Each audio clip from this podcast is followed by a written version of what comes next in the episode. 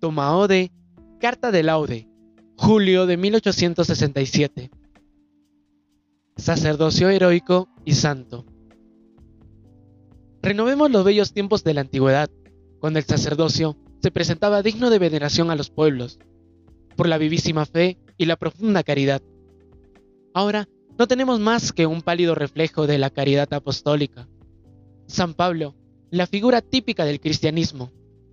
De laude, abracémonos en Dios y cuando estemos en unirnos a Él en la mística unión de la Eucaristía. Transfigurémonos.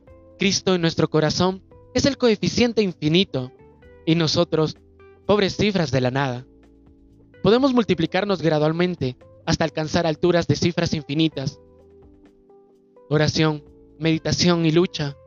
Lucha continua contra nosotros mismos. Y, cada hora que pasa, gritemos con Santa Teresa, coraje, una hora menos para combatir. Los paladines de la Edad Media estaban siempre alertas para que la cobardía de un momento no les hiciera perder la gloria merecida en largos años. También nosotros debemos vigilar constantemente, con la mano en el puño de la espada y el ojo fijo en el cielo.